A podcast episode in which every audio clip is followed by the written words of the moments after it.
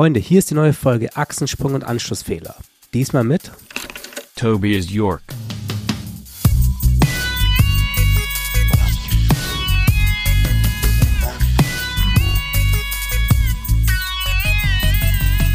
Wir, reden einfach los zum Oh, wir Anfang. reden einfach los. Hallo, Genau, Julian. Wir reden einfach los. Hallo Tobi.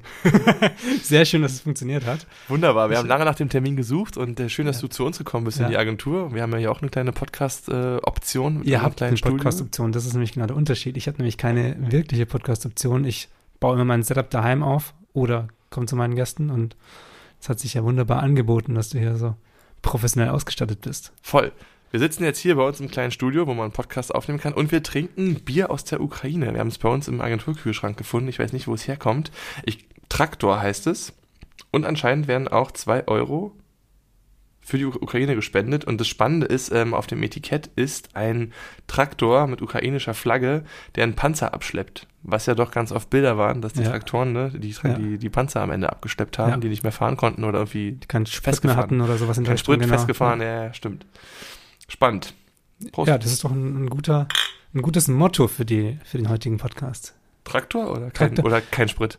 Tobi, für mich ist die Folge heute ein bisschen was Besonderes. Ähm, für mich ist jede Folge natürlich was Besonderes. Na, heute ist ganz besonders. Heute ist ganz besonders. Danke. Weil die meisten Gäste, die kenne ich irgendwie bei Instagram oder habe Arbeiten von denen gesehen und denke mir so, ja, coole Leute. Aber persönlich habe ich mit denen oftmals noch nicht so viel Austausch gehabt. Wir beide, wir kennen uns echt schon ein paar Jahre und du hast auch so ein bisschen mein, mein professionelles Wachsen quasi begleitet, könnte man sagen. Also ähm, wir hatten werd ein bisschen rot gerade. Das stimmt ja gar nicht. Du bist ja braun gebrannt und siehst gut aus, ohne, ohne rot zu werden. Äh, deswegen ist es ein bisschen ein, äh, für mich ein, ich will nicht sagen emotionaler, das ist so, so krass ist es nicht, sorry, aber ähm, eine interessante Folge für mich. Weil wir immer wieder übers Jahr verteilt Kontakt haben, aber jetzt nicht so, dass wir uns alle zwei Monate irgendwie auf einen Kaffee Ja. treffen. Ja, also vielleicht um zu verorten, wo wir uns her, wir können ja auch mal erzählen, wie wir uns kennengelernt haben, weil das in der Tat weiterhin, finde ich, eine sehr witzige Geschichte ist. Unsere Agentur gibt es bald seit acht Jahren und wir haben nach drei Jahren in der Agentur einen kleinen Restart gehabt. Wir hatten infolge des Restarts personelle Umstrukturierung bei uns und wir hatten ein großes Projekt, wo es darum ging, bundesweit verschiedene Kameramänner zu haben, die zu Unternehmen fahren können und standardisiert Videos produzieren zu können. Und wir brauchten für den süddeutschen Raum brauchten wir jemanden. Und ganz konkret wussten wir, wir haben erstes Projekt in Regensburg. Und ich bin also noch auf Google und habe Kameramann Regensburg gegoogelt und habe deine Webseite gefunden. Mhm. Und mich da umgeschaut, dachte cool, unser Alter, schreibe ich mal an und sag mal so Hallo. Und dann weiß ich noch, hatten wir auf einmal nicht nur in Regensburg einen Dreh, sondern auch einen Tag davor in der Nähe von Stuttgart, weil wir haben uns auf dem Bahnhof, auf dem S-Bahnhof in Stuttgart zum ersten Genau. Mal gesehen Ja. und hatten vorher nur über WhatsApp immer geschrieben. Und wir haben richtig rumgeblödelt, nämlich bevor wir uns physisch das erste Mal gesehen haben, Ja. weiß ich noch, schrieben wir irgendwie so, ja, ich habe eine Rose in der Hand, du wirst mich schon sehen, wenn Ja. ich auf dem Bahnsteig stehe. Also ein bisschen, ja. ich weiß, wie du aussiehst und du nicht wie ich, Ja. weil so hin und her. Und wir wussten ja ungefähr grob von Fotos, wie wir beide aussehen. Und das Lustige war, ich war letzte Woche in Stuttgart und ich stand auf dem Hauptbahnhof unten an dem S-Bahn-Gleis und dachte so, ey, hast du Julian zum ersten Mal gesehen? Habe ich kurz an dich gedacht. Ah, schön. War mit den Kindern da zwei Tage vor Ort. Und dann haben wir eigentlich uns nicht mehr losgelassen und haben verschiedene Projekte gemacht. Was aber auch dazu geführt hat, bei uns die Agentur ist ja gewachsen. Und ich bin immer weniger jetzt in Projekten drinne. Das heißt, klar, wir haben noch Austausch miteinander, aber so, dass ich dich an der Kamera in Action sehe und wir zusammen auf Projekten sind, ist leider deutlich weniger geworden. Das war nur ganz am Anfang und dann, genau, hat sich ähm, etwas weiterentwickelt. Deine Agentur oder die Agentur, das ist I Like Visuals, eine Kreativagentur aus Berlin. Mittlerweile würde ich sagen. Am Anfang, wie ich es kennengelernt habe, war es eher quasi Videoproduktion. Magst du mal kurz so ein, so ein dein, dein Elevator-Pitch quasi für deine So Agentur? eine, so eine Einordnung. So eine Einordnung. Ja. Was, was seid ihr? Ja, was wir sind. Also wir haben einen Claim und dieser Claim ist seit Gründung geblieben. Es heißt nämlich I like visuals, your story told the right way. Und damals war die Gründungsidee, wir waren vier männliche Gründer, dass wir gesagt haben, ey, draußen gibt es so viel schlechte Videos und irgendwie Videokommunikation für Unternehmen. Warum ist denn das so? Und warum werden die neuen sozialen Medien, ich meine, vor acht Jahren, da ging es irgendwie mit Insta gerade los, Facebook war voll im Rennen, YouTube gab es auch schon warum passiert denn da zum Teil so komische Sachen, dass du dir Sachen anguckst und, dir, und dich selber fragst, wer hat denn das freigegeben? Also hat da jetzt gerade der Kunde irgendwie Mist gebaut, hat die Agentur nicht ordentlich beraten, weil das nur so nebenbei war und naja, wir haben es nicht verstanden. Dachten, wir legen einfach mal los und mein, vor acht Jahren war es jetzt nicht so, dass Agenturen händeringend gesucht wurden. Da Mhm. gab es auch schon zu viele Agenturen und jetzt gab es noch eine mehr dank uns. Und ich war in den ersten Monaten immer sehr erstaunt darüber, was wir für Kontakte bekommen haben, was wir für erste Projekte umsetzen konnten. Also wir hatten damals, wir kamen ursprünglich aus dem ganzen Musikbereich, hatten für Musiker so kurze Interviewvideos gedreht oder auch Musikvideos. Dann ging es ziemlich schnell, dass ähm, eine Hochschule angeklopft hat, die brauchte ihre für ihre Masterstudiengänge Videos, die halt diesen Studiengang promoten, der auch gegen Geld bezahlt werden sollte. Auf einmal war Adidas vor der Tür, die Hana Twins kommen zum Berlin-Marathon nach Berlin, wir müssten die begleiten für einen Tag und so. Und ich dachte mir so, ey krass, Adidas kommt nach Berlin. Und wie, die fragen uns? Wir, uns gibt's seit drei Monaten, warum, Ja. warum fragen die uns? Also krass. Und dann haben wir mit denen verschiedene Projekte auch umgesetzt. Und so wuchs und wuchs und wir haben ziemlich schnell gemerkt, Videoproduktion ist cool, aber hat vor allen Dingen auch die Aufgabe, dass du in der Regel eine Strategie vorher brauchst, dass du irgendwie ganz klar einen Arbeitsauftrag brauchst, was muss denn hier jetzt eigentlich umgesetzt werden in Bewegtbild. Und wir haben sehr schnell gemerkt, wir möchten eigentlich gerne auch mehr in diesen beratenden Teil gehen.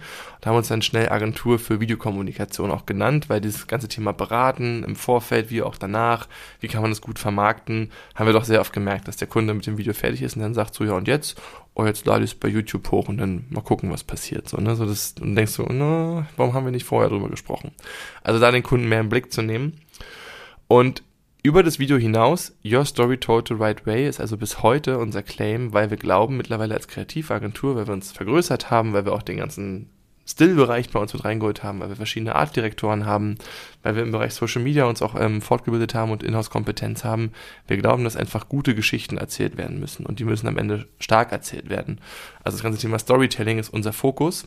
Wir sind aber als Agentur im Endeffekt von hinten durch die kalte Küche gestartet. Also dass wir jetzt gerade uns, wir sind gerade sehr umsetzungsgetrieben und sind sehr umsetzungsstark und laufen gerade in diesem Bereich nach vorne, dass wir halt mehr Beratung haben bei den Kunden, dass wir strategisch da mehr sitzen und dass wir aufgrund auch der Größe der Agentur deutlich größere Etats verwalten, die am Ende nicht nur Bewegtbild sind, sondern Ja. die halt, wenn ich ein ganzes, wenn ich ein ganzes Jahr für einen Kunden da bin und die kreative Ansprechperson oder die Agentur dafür bin, dann geht's ja am Ende auch darum, nicht nur über Video zu reden, sondern zum, über Foto, über Kampagnen, über Events, über die verschiedensten Dinge, die hier passieren. Und da sind wir sozusagen gerade dabei, von hinten nach vorne zu wachsen. Also typischerweise ist eine Agentur genau andersrum und wir machen gerade diesen Weg, der super spannend ist, weil uns natürlich viele Kunden immer noch als die Butze kennen, die halt coole Videos machen und wir äh, ganz oft bei Bestandskunden immer noch pitchen müssen, hey, das können wir weiterhin, da schlägt unser Herz, aber wir können auch die Kampagne für dich komplett uns ausdenken. Wir können auch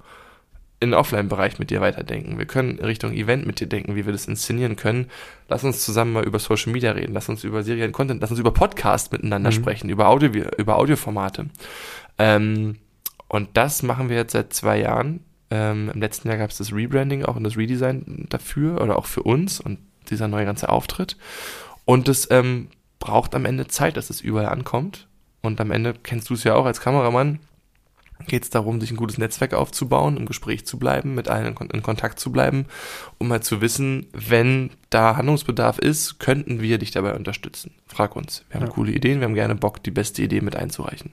Wofür schlägt dein Herz? Also quasi Videoproduktion als, als Ausgangspunkt. Ähm, ist es für dich, war das eine Leidenschaft, dass du sagst, oder war das irgendwie schon so, okay, ich, hab, ich fühle da irgendwas, ich finde es interessant, Videos zu machen, oder geht es bei dir persönlich eher darum, dass du sagst, okay, ich, ich finde die Inhaberseite einer Agentur oder das, was heißt Inhaberseite, aber die, die Geschäftsführerposition und das Weiterentwickeln von einem, einem Konstrukt Agentur quasi interessant. Oder was ganz anderes vielleicht? Oder was ganz anderes vielleicht? Also ich glaube, als wir damals gestartet sind, war ich total neugierig. Ich wollte immer mal selbstständig sein. Ich wollte immer mal selber gucken, wie kann man es schaffen, selber ein Unternehmen aufzubauen ähm, und bin total begeistert drin. Also ich glaube, mein Lebensweg ist klar, dass ich Unternehmer sein möchte und gestalten möchte und Unternehmungen aufbauen möchte. Und ich merke, wie viel Spaß ich daran habe, mich mit Leuten zu vernetzen und zu kommunizieren. Man muss ja ehrlicherweise sagen, ich bin jetzt hier nicht der ähm, High-End-Kreative mit kreativer Grundausbildung und immer nur kreativ unterwegs gewesen, sondern am Ende, klar, war ich irgendwie künstlerisch unterwegs, habe viel Musik gemacht, aber habe mein BWL-Studium irgendwie auch absolviert. Also das ganze Thema Zahlen und wie man wirtschaftlich mit einer Agentur umgehen kann, das sollte ich in Grundzügen verstanden haben, glaube ich. Ja. Ähm, Und das Thema Bewegtbild war von Anfang an immer so ein großer Kern bei uns. Ich glaube persönlich, ich weiß, dass für das ganze Team bei uns auch das Thema Bewegtbild super wichtig ist. Und das muss auch immer ein großer Kern von uns sein. Ich meine, es steckt im Namen ja auch mit drin.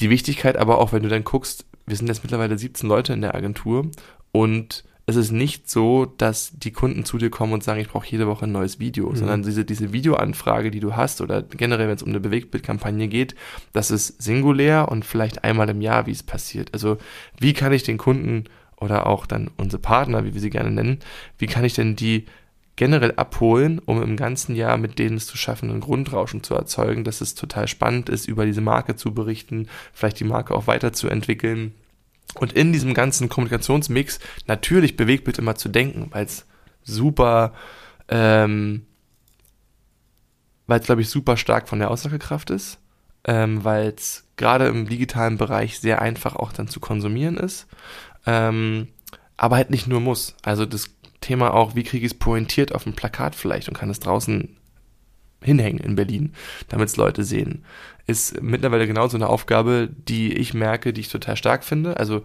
wenn die Message ankommt, wenn dieses Your Story Told the Right Way, wenn ich das cool erzählen kann, muss es nicht immer ein Video sein. Ja. Aber wir leben und wollen eigentlich ein Video immer mitdenken, was auch uns meistens gelingt. Du hast gerade gemeint, mit den Partnern, ähm, vielleicht den Partner selber sogar oder zumindest die Marke weiterzuentwickeln und zu begleiten. Und das ist auch so ein bisschen das, wie ich euch eigentlich schon immer wahrgenommen habe. Also, dass quasi bestehende Beziehungen, egal ob zu Kunden oder zu, in meinem Fall quasi den freien Mitarbeitern, Kreativen, sonst irgendwas, dass es eigentlich immer um, ja, um, um längerfristige Beziehungen auf jeden Fall geht und nicht um schnell irgendwas abarbeiten, sondern gerade dieses Aufbauen. Man, man findet eine Beziehung zueinander, auf deren Basis dann irgendwie was, was wirklich entstehen kann, was, was wachsen kann. Sowohl kreativ als auch natürlich dann letztendlich irgendwie von der, von der ähm, buchhalterischen Seite, weil ich denke, wenn Prozesse einmal eingespielt sind, dann sind sie auch viel schneller und viel effizienter quasi zu Unbedingt. Erreichen. Also ich breche hier auch sehr gerne die Lanze, Jürgen, du bist ein wichtiger Teil von ILEC Visuals, auch wenn du nicht bei okay. uns fest auf der Payroll draufstehst, weil seit Jahren bist du mit drin und wir können uns, das ganze Team kann sich maximal darauf verlassen, dass wenn wir ein Projekt haben, wo wir wissen, da bist du die richtige, ähm, du hast die richtige Rolle, die richtige Funktion, die wir da brauchen, dass wir dich kurzfristig anfragen und wenn du Zeit hast oder auch wenn nicht, schaust du, wie du es möglich machen kannst. Also diese Verlässlichkeit auch in der Planung, weil ganz oft, wir kennen das alle, auch auf Kundenseite ist ja manchmal viel Druck da oder auf einmal ist ein Zeitstress auch da, der irgendwie entsteht und du als Agentur versuchst halt da natürlich wohlwollend das möglich zu machen irgendwie. Und wenn du dann schon ein Setting hast an Leuten, auf die du zugreifen kannst, wo du weißt, mit denen zusammenzuarbeiten, ist nicht nur, der kann es fachlich gut, sondern mit dem gehe ich auch gerne mal abends ein Bier trinken. Wir sind uns irgendwie auch menschlich miteinander auf, der, auf derselben Linie dann ist es großartig und dann macht es am Ende, dann ist, dann habe ich da auch total Bock drauf und setze mich dann mhm. auch irgendwie, vielleicht auch nochmal abends nochmal schnell hin, um das irgendwie zu klären, damit es für den Kunden cool läuft, weil es sich nicht mehr so hart nach Arbeit und nach dem, ich habe keinen Spaß bei der Arbeit anfühlt. Und ich glaube, das ist ja, klar muss Arbeit nicht immer nur Spaß machen, aber diese Idee, motiviert zu sein, miteinander, miteinander diese Vision zu teilen, eine starke Geschichte zu erzählen. Und ähm, vielleicht dazu kleinen Bogen zu spannen, wir haben dieses Jahr unseren Purpose nochmal nachge nachgeschärft und überlegt, wo wollen wir eigentlich hinlaufen mit der Agentur und dieses Thema zukunftsweisende Ideen stark zu erzählen, haben wir uns als unseren Purpose gegeben. Jetzt kann man darüber sich streiten, was heißt denn zukunftsweisende Ideen mhm. und darüber könnten wir dann noch länger ausführen, was heißt es für uns nachhaltig im Bereich auf Ökologie, auf, auf den sozialen Aspekt dahinter, auf auch wie wir miteinander arbeiten wollen, aber ich glaube, langfristige Partnerschaften die können immer nur von Vorteil sein miteinander. Und auch wenn mittlerweile so ein bisschen dieses Bild der Familie überholt ist, ich finde es immer noch ein schönes Gefühl. Zum Teil sind Leute bei uns mittlerweile vier, fünf Jahre schon da. Also seit diesem Restart sind die mit dabei und sind auch nicht wieder gegangen, weil die hier beruflich auch ein Zuhause gefunden haben, wo sie sich sehr stark mit identifizieren können, wo sie wissen, sie haben Freundschaften neu geknüpft oder auf jeden Fall freundschaftlich gute Beziehungen und ähm, ja, wenn du das gespiegelt bekommst und wenn du versuchst, das weiter auch mit zu fördern, dann bist du ein starkes Team. Und wenn du selber ein starkes Team bist, hast du, glaube ich, eine richtig gute Power und Ausstrahlkraft, Partner davon zu überzeugen oder Kunden zu Partnern zu machen, dass du in einem Pitch zum Beispiel auch bist oder in einem Kennenlernen und die sehen krass, die harmonieren miteinander, die können richtig gut ihre Rollen bedienen fachlich, aber die können auch menschlich miteinander gut es könnte vielleicht ein guter Match werden miteinander. Ich habe einen Assistenten, mit dem ich äh, recht viel zusammenarbeite und auf einen der ersten Jobs, den wir, den wir gemeinsam gemacht haben, ich glaube, das war der zweite oder dritte Job, kam irgendwann der Kunde an und meinte so, ja, dass ihr beiden viel zusammenarbeitet, das sieht man. Ihr seid so eingespielt. Und wir so, äh, nee, eigentlich nicht. Das ist hier gerade das zweite Mal. Aber genau das ist ja das, was letztendlich erzeugt wird auf allen Seiten. Also so eine, so eine Verlässlichkeit, so ein was Vertrautes und, und so ein eingespieltes Team. Und auch bei ihm ist es so, dass ich einfach genau weiß, wie funktioniert das am Set. Ich kann mich auf ihn verlassen, er weiß, wie ich tick.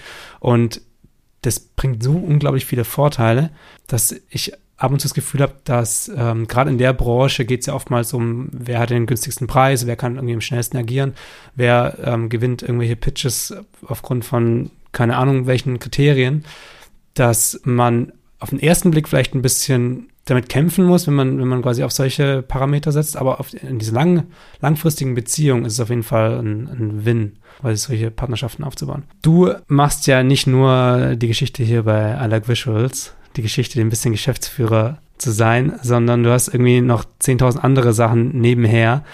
Ich weiß gar nicht, was alles genau, aber ich, also grundsätzlich ist es so, dass ich das Gefühl habe, dass du nie nicht arbeitest, was sicher nicht stimmt, weil so ganz gesund ist es auch nicht, weil ich weiß, dass du sehr, sehr viel machst und neben Alec Visuals, was ja mehr ist als nur ein Fulltime-Job, du wirst ja allein für Alec Visuals deutlich mehr als 40 Stunden die Woche machen, hast du irgendwie gefühlt noch zehn, zehn andere Sachen. Was, was bist du noch alles? Weißt du das selber überhaupt? Das darf ich jetzt nicht sagen. nee, doch. Was von den Sachen ähm, darfst du sagen? Also ich glaube, was da sehr spannend ist, ähm, ich glaube, ich habe eine Schwäche dazu, nicht äh, stark Nein sagen zu können, an der ich gerade arbeite. So, ich glaube, das ganze letzte Jahr hat mir auch äh, gut gezeigt, ähm, wo man den Fokus drauf setzen soll. Und ich glaube auch, du kannst in Dingen nur gut sein, wenn du dich auf die, äh, wenn du dich auf diese Dinge fokussierst und die auch wirklich dann, also mit Leidenschaft mache ich die Dinge alle gerne, aber wenn du zu viele ähm, Eisen, Eisen im Feuer, Eisen im Feuer was, ja. danke, wenn du zu viele Eisen im, im Feuer hast, dann verbrennst du dich, um ja. mal in diesem Bild zu bleiben. Ähm, was ich noch mache, ähm, ich bin im Ehrenamt noch aktiv. Also es gibt ja den Deutschen Marketingverband oder die, die Marketingclubs in den einzelnen ähm, Regionen in Deutschland. Also in Berlin wäre es der Marketingclub Berlin. Da war ich lange Zeit aktiv als junger Sprecher und bin dann aber hoch in den nationalen Vorstand, um dort für alle Clubs und für den ganzen Verband für vor allen Dingen junge Mitglieder da zu sein. Wir sind da ein Team von fünf Leuten, haben da alle zwei Wochen Abstimmungen, haben verschiedene Events, die wir miteinander planen und haben da in den letzten zwei Jahren, das endet jetzt auch im nächsten Jahr, aus meiner Sicht viel bewegt, weil wir vor allen Dingen geguckt haben, wie kann sich der Verband in der Arbeit mit jungen Mitgliedern neu aufstellen. Also das ganze Thema von Naming, von Aussehen, von Inhalt, das haben wir irgendwie alles einmal umgedreht und gucken gerade, wie wir nach diesem ganzen Corona-Winterschlaf der Events und generell Zusammentreffen von größeren Gruppen, mhm. egal beruflich oder privat, ja auch erschwert hat, wie wir jetzt da wieder schaffen, alle zu aktivieren miteinander.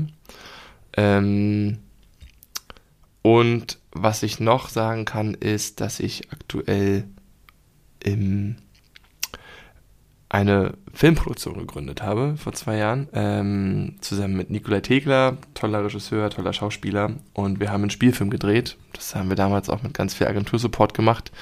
Und der Spielfilm heißt Zu den Sternen. Ähm, den konnten wir im letzten Jahr in MDR verkaufen. Also der wird jetzt ähm, der lief jetzt dieses Jahr einmal im MDR und war in der ARD-Mediathek.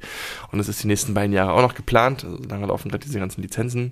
Und das war auch nochmal super spannend, weil ich gemerkt habe, krass, so mal fiktional ohne Kundenauftrag zu arbeiten und wirklich lange als Drehteam miteinander zu sein. Auch dieses Team, äh, dieses Thema eine Crew miteinander wird zu einer Familie. Wir haben eigentlich bis um zwei Uhr nachts Drehzeit, weil es waren viele Nachtszenen. Wir müssen aber bis morgens um, um, um fünf miteinander drehen, weil wir haben nur die Schauspieler an dem Tag, wir sind nur da meine, Überstunden am Set sind jetzt nicht unbekannt, aber trotzdem, das waren wirklich miese Zeiten, also einfach von der Uhrzeit her und du stehst in einem dunklen Raum. Das waren lustige Fotos, die man da hätte machen können, ne? so wie der First AC da steht und so mit den Augen so kurz immer mal wegnickt, weil der Schärfe ziehen auch wenig in der Szene war, aber das ist dann irgendwann nachts um drei, also jeder hat ja seinen toten ja. Punkt irgendwo nachts. Und es ist Tag 10. Und es ist irgendwie Tag 10 ja. und ähm, das war total spannend für mich da einzutauchen. Da möchte ich auch gerne im nächsten Jahr weitergehen. Ich habe in diesem Jahr versucht, vor allen Dingen da mal einen Schritt zurückzugehen, mich vor allen Dingen auf die Agentur zu fokussieren, weil zum einen meine Mitgeschäftsführerin Anne in Elternzeit war dieses Jahr und im nächsten Jahr zurückkommt und wir zum anderen vor allen Dingen jetzt auf ähm, 17 Leute hochgesprungen sind in der Agentur. Also wir hatten von letztem Jahr Oktober bis März, glaube ich, jeden Monat eine neue Einstellung. Mhm. Ähm, und desto größer das Team wird, desto größer ist am Ende auch die Verantwortung, so ein Team zu führen. Einfach auch da zu sein, auch wenn du nicht mehr operativ in den Projekten bist. Und es gelingt mir immer noch nicht so gut, wie ich das gerne haben möchte, weil einfach Zeit dann auch schwierig ist. Ne? Neben diesen ganzen Projekten, wo wir über Beruf sprechen und kann ich dir viel erzählen, in welchen Bereichen ich mich gerne verwirklichen möchte, weil das ist die große Chance und das ähm, dafür bin ich auch sehr dankbar. Das kann ich gerade machen. Ich, ähm, ich ziehe daraus sehr viel Energie aus dem ganzen Miteinanderreden, sich austauschen, mit Menschen da sein. Also steckt mich alleine in irgendeine Ecke und nach zwei Wochen, glaube ich, gehe ich da wie eine Pflanze ein. Ich brauche viele Menschen um mich rum und ziehe aus diesen Gesprächen und aus einfach aus dem Miteinander-Dasein sehr viel Energie. Ja. Und neben dem beruflichen habe ich noch zwei Kids zu Hause. Wir nehmen den Podcast einen Tag äh, auf, bevor meine Tochter fünf Jahre alt wird. Das Ja. ist die große. Morgen ist Großkindergeburtstag bei uns. Das äh, ist irgendwie auch noch da, ist auch super spannend und fordert im Endeffekt auch in meiner Vaterrolle jetzt, desto älter die Kinder werden, auch immer mehr Zeitbudget am Ende ein. Mhm. Und deshalb ist der große Rat, ich bin dafür kein gutes Vorbild, weil zu viele Dinge parallel zu machen, man muss ganz klar sagen, ich setze hiermit jetzt mal bewusst aus für einen bestimmten Zeitraum, weil wenn ich das mache, möchte ich es richtig machen und das kann ich gerade nicht. Ja. Also da sich, glaube ich, einen starken Fokus zu setzen und nicht zu denken, 1000 Sasser wird schon irgendwie funktionieren, läuft's los, wäre mein Rat dafür. Äh, Ich habe heute Nico gesehen auf der Straße, witzigerweise. Er war aber irgendwie total vertieft im Gespräch an, am Handy und deswegen, und ich war auch ein bisschen im Stress, habe ich, ihn- konnte ich nicht Hallo sagen. Aber fand ich witzig. Witzig, ja. Dann sollten wir mal Nico ein Foto machen. Ja, sollten, und mal machen, wir, machen wir nachher. Ähm, du meintest, da, da würdest du gerne noch ein bisschen mehr machen. Das heißt, ähm, wir planen mit Alex Stories nochmal noch mal ein oder weitere Spielfilme oder würdest du allgemein mehr in fiktional und längere Geschichten gehen wollen? Weil Werbung ist ja meistens, oder Werbung Genau. beziehungsweise Corporate, Corporate äh, Geschichten sind ja meistens ein, zwei, drei Tage max ähm, und recht schnell abgedreht und dann geht's weiter zum nächsten. Ja, also die Idee ist es mit I Like Stories, was du ja eben gesagt, genau, das ist die, die Gründung. Ich fand die Idee schön, so eine I Like Family zu Ja. haben. Und es gibt die I Like Visuals, es gibt die I Like Stories. I Like Stories ist die Filmproduktion. Ähm, da zum Beispiel ganz konkret, ähm, Nico, äh, mein Mitgründer, hat gerade zusammen mit einem, mit einer Copywriterin, Mhm. ähm, sitzt gerade an einem Drehbuch, wo es darum geht, zum Thema Weihnachten eine mehrteilige Serie Ja. Rauszubringen. Ich finde die sehr stark, ich finde die sehr humorvoll und ich finde auch gleichzeitig, dass es gerade am deutschen Markt wenig, also es gibt die ganzen Klassiker zu Weihnachten und irgendwie vielleicht so ein, zwei neue Sachen, die jedes Jahr rauskommen, aber so richtig, ich glaube, da ist viel Potenzial, dass da noch was passieren kann. Aber es ist natürlich auch hier so, du musst am Ende Verleihe überzeugen. Also wir haben gesagt, wir möchten, wir haben im Endeffekt auch Alex Stories als GmbH gegründet, um eine Wichtigkeit dahinter auch für uns zu stellen. Wir möchten, dass es hier ein eigenes Wirtschaftsobjekt ähm, ist, mit dem man richtig arbeiten kann, mit dem wir auch gut auftreten können, wo wir sagen können, hier, das ist ernst gemeint. Wir haben hier nicht eine kleine UG gegründet, die mal so ein bisschen Filmchen drehen möchte. Wir stehen da komplett hinter. Das haben wir mit zu den Sternen gemacht. Das lief jetzt im letzten Jahr richtig gut. Jetzt gab es ein Jahr Pause oder wir nehmen gerade Anlauf und würden sehr gerne im nächsten Jahr schauen, finden wir Multiplikatoren, mit denen wir zusammen diesen Dreh umsetzen können. Weil eine mehrteilige Serie, wo jede Folge wahrscheinlich 30, 45 Minuten, 60 Minuten Länge hat, da bist du schnell in einem hohen Kostenrahmen, Ja. wenn du es wirklich richtig und fair vergüten möchtest. Und das haben wir uns auch gesagt. Wir möchten jetzt hier nicht ein Projekt haben, wo wir uns nur Gefallen irgendwie einfordern und alle irgendwie nur zu Mindestpreisen bezahlen können. Das soll im Endeffekt nicht nur auf Freundschaftsbasis funktionieren, sondern es soll ein geiles Projekt sein, was aber auf soliden Füßen steht. Ich glaube, generell in der Filmwirtschaft ist es immer herausfordernd, wie du kalkulierst und dass du im Endeffekt ein gutes Team brauchst miteinander, um auch das ganze Thema Tagessätze und Budget im Blick zu behalten. Aber es darf nicht darin enden, dass du das nur auf Gefallenbasis irgendwie einforderst, weil du nicht mehr Ressourcen dafür hast. Und auf der Suche sind wir gerade, die wollen wir im nächsten Jahr wieder starten, damit wir dann hoffentlich Ende des Jahres da loslaufen können. Ja, das, äh, äh, ja, ein, ein Jahr Pause äh, hört sich so ein bisschen an, ja, wir haben jetzt ein bisschen Pause gemacht, aber ein, ein Spielfilm erfordert ja auch unglaublich viel Arbeit, unglaublich viel Planung. Das zieht sich alles extrem lang. Die Geschichte mit den Verleihern, was du gerade meinst, geht es ja nicht um Technikverleihern, sondern es geht ja um ähm, Filmverleiher, die quasi dafür verantwortlich sind, dass der Film nachher auch irgendwo gezeigt wird, in die Kinos kommt oder eben irgendwo vermarktet wird. Also das Voll. ist nichts, was da mal kurz nebenher funktioniert und so ein Jahr ähm, das ist sehr absolut, Ja, absolut also Ordnung. Nico und ich wissen, wir haben noch Zeit. Wir möchten Ja. aber auch nicht ewig Zeit haben. Also wir möchten schon im nächsten Jahr ziemlich fokussiert rangehen und nochmal auch an alle Türen klopfen, die wir mittlerweile kennen und da tiefer in Austausch gehen. Also falls jemand zuhört und da Interesse hat, gerne auf uns zukommen. Wir können gerne mal den Pitch dafür abgeben, wie eine Weihnachtsgeschichte heutzutage in Deutschland, in Berlin richtig lustig und gut funktionieren könnte. Das Aktuellste, was zu Weihnachten immer rauskommt, filmtechnisch, sind ja meistens die Spots für ähm, die Supermarktketten und ich glaube äh, Baumärkte. Das sind immer die, die Voll? Baumärkte. Baumärkte. Voll. Witzigerweise auch eine Idee, äh, die ich hatte. Also stimme ich dir zu. Und Ja. da muss man aber auch ganz klar sagen, ich wollte auch ganz klar eine, eine Trennung haben zwischen Agentur, weil eine Agentur hat immer eine Dreiecksbeziehung, dass sie Mhm. für eine Zielgruppe kommuniziert und von jemandem beauftragt wird. Und das ist das Dreieck, wo die Agentur eigentlich immer wirksam ist. Manchmal gibt es vielleicht sogar ein Viereck, weil verschiedene Parteien da noch mit drin sind oder ein Fünfeck. Und bei der Filmproduktion hast du natürlich auch verschiedene Interessengruppen dahinter, aber dass die Grundidee verstanden wird, gemocht wird und dann diese Idee auch fiktional umgesetzt wird und da eine starke Geschichte erzählt wird. In einem Spielfilm, natürlich über mehrere Drehtage an verschiedenen Szenen. Da sind so viele Erinnerungen dran, das ist äh, so, ähm, das war so unfassbar schön, diese, diese verschiedenen Drehblöcke, die wir auch hatten zu, zu den Sternen. Das möchte ich gerne auch nochmal, ähm, also einfach erleben, ehrlicherweise. Und dann auch, wie du genau sagst, es ist ein ewig langer Prozess, es ist viel längere Abstimmung miteinander, wie man damit umgeht. So dieses, dieses eigene Baby en- entstehen zu sehen, ist natürlich viel länger als die Kundenseite, die dich beauftragt für vielleicht einen großen Spot. Es kann da auch mit rankommen, aber ich glaube, die Freiheit, wie du unterwegs sein kannst, würde ich behaupten, ist in einem Commercial zu Weihnachten anders. Ich will nicht sagen beschränkt, aber sie ist anders, als wenn du selber überlegst, ich möchte zu einer bestimmten Thematik eine Geschichte erzählen. Naja, also brauchen wir, brauchen wir gar nicht drüber quatschen. Das natürlich ist ein Spot immer ähm, was ganz anderes als ein längerer Spielfilm. Zack. Wir haben hier eine Obstfliege, die rumfliegt, die ganz schön nervt. Ich habe sie aber nicht erwischt. Jetzt ist sie weggeflogen. In der letzten Aufnahme war auch schon eine Obstfliege bei mir daheim. Das ist gerade Obstfliegenzeit. Drücken die nach innen, wenn es kalt wird draußen? Nee, das Ich ist, glaube ich, gehört- einfach nur. Ich habe gehört, die sitzen schon auf dem Obst. Ja. Und wenn du dann zu Hause bist und ein normales oder ein warmes Klima da ist, dann schlüpfen die aus ihren Eiern und deshalb fliegen die rum. Also es liegt nicht an deinem Zuhause, dass du da zu schmutzig bist und deshalb zu viel Obstfliegen Ja. hast. Du musst dir keine Sorgen liegt in machen. einer gesunden Ernährung, weil nur wer sich gesund ernährt, hat frisches Obst zu Hause. Und, und Obstfliegen. Ja. Der, der Obstfliegentest also. Wie gesund ernährst du dich? Guck mal bei euch in die Küche, wie viele Fliegen da rumfliegen. Ja. Wobei ab irgendwann ist es auch zu viel, ne? Ja. An Obstfliegen. Mit, mit diesem ganzen Wechsel, au- beziehungsweise mit diesen verschiedenen Hüten, die du da auf hast, was ist deine Rolle in der Agentur?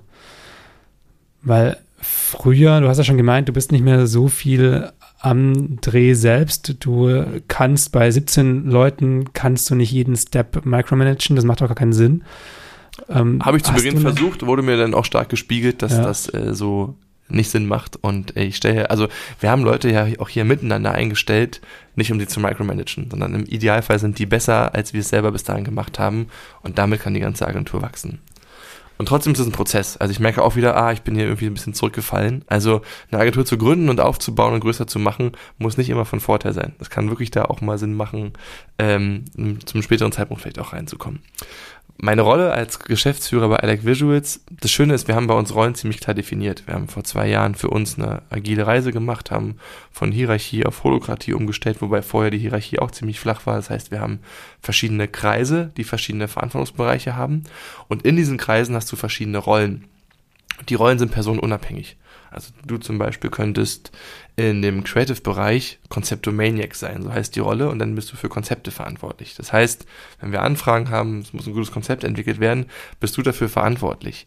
Und dann bist du aber auch dafür verantwortlich, dass es an den Kunden bestmöglich rausgeht. Weil anscheinend, wenn du Konzeptomaniac bist, dann bist du die Fachkraft bei uns in dem Bereich, die es am besten weiß. Und dann ist nicht die Idee, wie in so einer Pyramide früher, dass der Geschäftsführer entscheidet, ob jetzt von Julian das Konzept gut war oder ob nicht. Und dann frage ich meine Frau zu Hause und die sagt so, na ja, so, ich finde die Geschichte nicht so schön. So. Und du kriegst halt so komplett subjektives Feedback und kein fachliches, was irgendwie den Prozess dahinter auch versteht oder warum das auch vielleicht so gemacht wurde, sondern du bist in deiner Rolle, hast du die Entscheidungshoheit und entscheidest. Und das haben wir seit zwei Jahren eingeführt bei uns und arbeiten daran, es immer noch besser zu machen und auch immer noch besser zu verteilen. Weil natürlich in einem kleinen Team gibt es viele Rollen, die auf einer Person sind und desto größer das Team wird, desto besser können diese Rollen auf einzelnen Personen auch vielleicht sitzen. Also die Personen haben hoffentlich weniger Rollen, Mhm. um da wirksam drin zu sein. Und auf deine Frage, was meine Rollen vor allen Dingen sind, am Ende ist es die strategische Weiterentwicklung der Agentur und zu schauen, dass im Endeffekt aktuell in den Projekten alles gut läuft. Also ich sag immer, im Idealfall rufen mich Kunden an, ähm, weil es richtig gut läuft im Projekt oder auch im schlechten Fall, weil es richtig schlecht läuft. Aber wenn alles normal durchläuft, dann ist im Endeffekt, hat das Team genau den richtigen Job gemacht. Und im Idealfall werde ich angerufen, wir sagen so, ey, das war richtig geil mit euch. Ich wollte es einfach mal auch mal sagen, das musst du dem Team auch mal sagen. Und ich denke mir so, cool, das ganze Thema Loben, glaube ich, machen wir eh auch zu wenig. Also da reinzugehen Mhm. und zu sagen, das ist super wichtig. Wir dürfen uns nicht, nicht immer nur kritisieren. Wir müssen auch klar unsere Erfolge feiern, die wir miteinander haben. Und eine gute Kundenbeziehung aufzubauen, ist immer ein Erfolg und sollte immer gefeiert werden. Aber auch gleichzeitig um, die ganze, das ganze Thema Geschäftsführung ist Feuerwehr, müsste mit reinkommen, wenn es irgendwo darum geht, Eskalation zu verhindern oder kleiner zu machen. Ähm, das gehört da auch mit dazu. Und dann bist du halt noch mit den ganzen Themen beschäftigt. Wie willst du in der Zukunft Dinge anders machen? Oder was, was beschäftigt dich für die Zukunft? Also ich bin weniger im Hier und Jetzt in den Projekten unterwegs und versuche da immer weniger auch drin zu sein und denke eher darüber nach, was machen wir in drei Monaten, was machen wir in sechs Monaten, wie voll sind gerade unsere Auftragsbücher, müssen wir vielleicht noch im New Business Bereich noch mal ein paar mehr Kontakte knüpfen, wie wollen wir uns nach positionieren, was kann ich für Impulse ins Marketing geben, dass wir nach draußen einfach als Agentur in den Feldern sichtbar werden, wo wir auch sichtbar werden wollen, bei den Kunden, die wir als Partner für uns gewinnen wollen. Und ja, zu guter Letzt Finance Hut auf, also natürlich die Finanzen hier zu verwalten und zu sehen, dass immer genug Geld da ist, um am Ende des Monats alle Gelder zu bezahlen und auch alle Freien zu bezahlen, wo du ja auch mit dazugehörst, Julian. Ähm, das im Blick zu haben, wie wird sich das in den nächsten Monaten weiterentwickeln, was ist da, was müsste noch kommen, was kommt. Das wäre vielleicht so kurz zusammengefasst mein, Hm.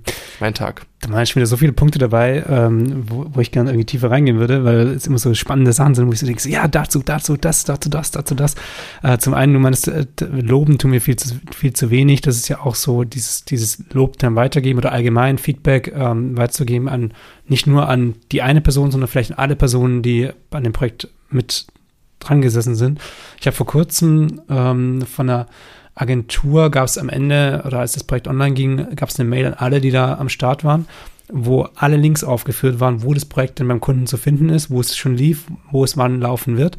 Und ähm, nochmal so eine allgemeine Dankesmail. Und da ist mir erst aufgefallen, wie selten das ist, dass auch die ganzen Freien und die ganzen Menschen, die irgendwie bei dem Projekt mit dranhängen, so am Ende so einen gemeinsam, gemeinsam, gemeinsamen Abschluss quasi für das Projekt finden und nochmal so, ey, ta tausend Dank, voll, voll cool. Ich weiß, dass ihr intern ähm, hattet ihr mal irgendwelche Tools, wo, weiß nicht, ob das noch gibt, ähm, wo das gesamte Team quasi ähm, benachrichtigt wird, so, ey, wir haben einen Pitch gewonnen oder wir haben ein Projekt abgeschlossen.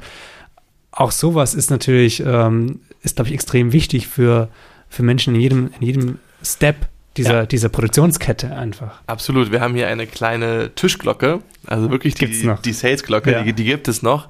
Aber natürlich durch Corona ähm, steht die im- mittlerweile immer mehr in der Ecke und wir haben Ja. äh, in Slack, was wir als Tool nutzen, haben wir den Glocken-Channel eingeführt und der Glocken-Channel ist halt der, wo alle drin sind und wo es halt sagt, hey, der Kunde hat das Angebot zugesagt, wir können jetzt hier auf dem Projekt arbeiten. Und dann gibt's halt je nach Kunden und nach der vielfältigen Auswahl an Emojis ein Emoji-Gewitter darunter, was gerade dazu passend ist. äh, also gibt es halt schon. Ich glaube, auch da am Ende ist, finde ich, auch eine wichtige Herausforderung, sichtbar zu machen, wie denn so eine Agentur auch läuft und was meine Rolle hier sein kann. Also auch wenn ich eine Fachkraft bin, die hier angestellt in- bin, muss, ist meine mm, Hoffnung klingt äh, zu, äh, also Erwartung klingt, äh, klingt, äh, klingt falsch in dem Moment und Hoffnung aber irgendwie auch, mir fehlt das Wort, irgendwas für zwischen Hoffnung und Erwartung. Ich glaube, du brauchst so ein Grundverständnis dafür, warum ich hier arbeite und was, wenn ich arbeite, der Output davon ist. Also bis dahin, warum bekomme ich hier überhaupt Geld? Mit all den Themen, wann kann ich denn hier mehr Geld bekommen oder warum bekomme ich nicht mehr Geld als irgendwie aktuell? Also zu verstehen, wie der Laden am Ende wirtschaftlich läuft, weil wir am Ende ohne Investoren hier un- unterwegs sind. Wir sind gebootstrapped, also haben aus eigenen Mitteln alles hier finanziert, aus dem Cashflow uns immer selber auch finanziert und aufgebaut. Und wenn wir genug Arbeit haben und die Arbeit gut machen, dann sind alle hier gut versorgt. So ist das Spiel seit acht Jahren, was seit acht Jahren auch gut aufging Mhm. miteinander. Ähm, das ist so die eine Sache. Und bei dem Thema Loben, ich glaube, es wird uns in der deutschen Kultur oder wo wir aktuell stehen auch sehr schwer gemacht zu loben, weil ich kann mich erinnern, dass auch das Thema Schule und äh, generell das Thema, wie ich sozialisiert werde, es ist immer der Run und Schule und auch ähm, Uni macht doch sehr klar oder auch die ganze Gemeinschaft macht da vor klar, dass wenn ich für Klausuren arbeite oder lerne und wenn ich für große Prüfungen an der Uni vielleicht auch am Ende lerne, es geht darum, immer eine richtig gute Note zu haben. Und dann ist es cool. Und dann ist es eher so Anerkennung. Ah ja, cool, du hast eine Eins, ja, ich habe nur eine Drei geschrieben. So, ne? Und da, da lobt halt keiner dafür, dass man das bestanden hat. Also wir werden nicht so groß in unserer Gesellschaft, dass wir gut gelobt werden miteinander. Und das dann wieder neu zu lernen oder sich darauf zu besinnen, dass es wichtig ist, dieses Lob weiterzugeben und auch selber auszusprechen, wenn man es sieht. ist, glaube ich, auch am Ende, unabhängig jetzt von mir als Geschäftsführer, sondern für alle Führungsebenen bei uns, super wichtig, ein Lob auszusprechen und zu sagen so, das, du wirst gesehen, also es hat was mit Wertschätzung und mit Achtsamkeit auch zu tun. Du wirst gesehen und was du hier machst, das ist richtig cool. Und das hat, das hat der Kunde gesehen, das sieht irgendwie das Team und ich sehe es auch. Das ist, also das tut nie weh, sowas zu sagen und ähm, hat aber eine riesen Wirkung, weil einfach ja. die Person selber, was das Thema Motivation angeht, was das Thema auch da ist, auch vielleicht auch selber das eigene Projektteam zusammenzuhalten. Und dann kommen wir legen jetzt nochmal hier einen drauf, auch wenn die erste Version jetzt hier gut ist, ich habe eine Idee, wie wir es irgendwie noch geiler machen können, diesen eigenen Antrieb zu haben und den auch zu unterstützen das, ähm, glaube ich, kann, kannst du mit Lob gut unterstützen, musst aber dabei aufpassen, dass am Ende ehrliches Lob ist. Ne? Also immer ja, nur so ein, so ein gefaktes Lob und ich lob einfach alle die ganze Woche immer durch. Dann habe ich ja alle gelobt, passt doch, kann ich ein To-Do irgendwie abhaken. Es muss am Ende situativ sein, es muss irgendwie passend sein und ähm, muss ausgesprochen werden, wenn, wenn der Anlass dafür da ist. Genauso, wie ich auch erwarte vom Team und auch von mir selber, dass wenn Sachen nicht gut laufen, du auch da sagst, so, ey, pass auf, an dem Bereich hier war das nicht cool. Und dann auch dann ganz klar dazu sagen, es geht mir nicht darum, dich als Person jetzt hier zu kritisieren, sondern es geht darum, deine Position, deine Rolle, die du hier hast, die lief nicht gut in dem Projekt, die hätte besser laufen können. Lass uns schauen, beim nächsten Mal das besser zu machen. Also auch da zu gucken, wie kann ich konstruktiv mit dir umgehen, wenn Dinge nicht gut laufen. Loben unbedingt, aber, und das ist super schwierig, weil ich merke auch bei uns, dass das ganze Thema Konfliktscheu oder nicht so gerne da reinzugehen, ähm, auch ziemlich groß ist. Klar, am liebsten wollen wir uns immer nur über die guten Dinge unterhalten. Aber auch klar, es hilft dem Team viel mehr, auch da mal zu sagen, das war nicht gut, hier müssen wir nochmal tiefer reingehen, es muss anders laufen beim nächsten Mal. Lass uns dann miteinander auch schnell, auch zeitnah sprechen dazu. Das ist super wichtig. Und das lösen wir zum Beispiel bei uns, indem wir zügig nach unseren Projekten in der Regel immer ein internes Debriefing haben zu den Projekten, wo wir auch wirklich sagen, so hier geht es darum, Hose runterzulassen, was lief gut im Projekt, also natürlich einmal zu loben, aber wo war irgendwie vielleicht auch Sand im Getriebe. Und das auch mit den großen Kundenbeziehungen zu machen. Wir hatten heute zum Beispiel einen vier Stunden Schulterblicktermin mit einem großen Kunden, wo es genau darum ging, wie war denn das erste Jahr, was läuft denn gut, was läuft denn nicht gut. Und da war ganz viel, am Ende ist Kommunikation immer der Schlüssel. Da war ganz viel die Aussage, Mensch, wir dachten, ihr wollt nicht, dass wir mehr kreativen Input gebt und die sagten, Mensch, wir haben das Gefühl, ihr fahrt mit angezogener Handbremse und gebt uns nicht den kreativen Input, den ihr uns eigentlich gepitcht habt. Mhm. Also da hat man einfach gemerkt, ja. da war eine Barriere dazwischen, die keiner ausgesprochen hat, die keiner möchte. Beide möchten, dass es verrückt und äh, geil und groß und ansprechend ja. wird. Und trotzdem ist Kommunikation da auch schwierig und vor allem, wenn du digital unterwegs bist. Jetzt haben wir heute geschafft, nach Corona uns mal im ganzen Team zu treffen miteinander. Endlich. Und es war so eine dankbare und wertvolle Zeit. Und auch danach gingen alle aus dem Termin raus und meinten so krass, das war richtig gut. Wir sind hier alle mehr zusammengerückt. Und das braucht's am Ende. Und dann könnten wir von hier jetzt, wenn du willst, direkt weiterlaufen zu dem Thema, arbeiten wir remote oder arbeiten wir im Office zusammen? Ich weiß nicht, ob wir das ansprechen wollen, aber ich, ich war, ich war letzte Woche, ich lauf war letzte, durch, lauf durch. ich war letzte Woche auf dem, auf dem Festival und äh, durfte dort eine, eine Keynote halten und das war auch mit einem Punkt, weil ich glaube selber, dass Mails und digitale Meetings den Beziehungsaufbau verhindern. Unsere Aufgabe als Agentur ist es, immer Beziehungen aufzubauen. Der Kunde muss uns, oder der, unser Partner, der muss uns vertrauen. Da muss eine Beziehung da sein miteinander. Das kann nicht nur über E-Mail laufen. Genauso wie wir mit allen Mitarbeitenden auch nicht nur über E-Mail oder digital kommunizieren können. Und ich merke schon die große Herausforderung, es braucht einen ruhigen Raum und es kann auch zu Hause sein, weil die Vorteile zu Hause zu arbeiten, weniger Fahrzeit, in Ruhe zu arbeiten, Dinge mal runterzurocken, sind alle da, sind auch bewiesen. Aber genauso gibt es viele Vorteile in einem Büro, wenn du zusammen bist. Die physische Anwesenheit miteinander und das, das, das Fühlen des anderen und vor allen Dingen all die Gespräche, die zwischen operativen Terminen sind. Das ist unverzichtbar und das braucht's für einen Beziehungsaufbau. Weil im digitalen Bereich bist du ja meistens nur operativ im Meeting, ne? Wie kurzer Joe Fix dazu, Kick-Off-Termin vielleicht dazu, Follow-up dazu. Da ist man ja kurz am Anfang, ja, wie geht's dir? Ja, gut, mir auch. Vielleicht kurz, was hast du am Wochenende gemacht? Aber dann bist du sehr schnell immer operativ und sehr fachlich drin.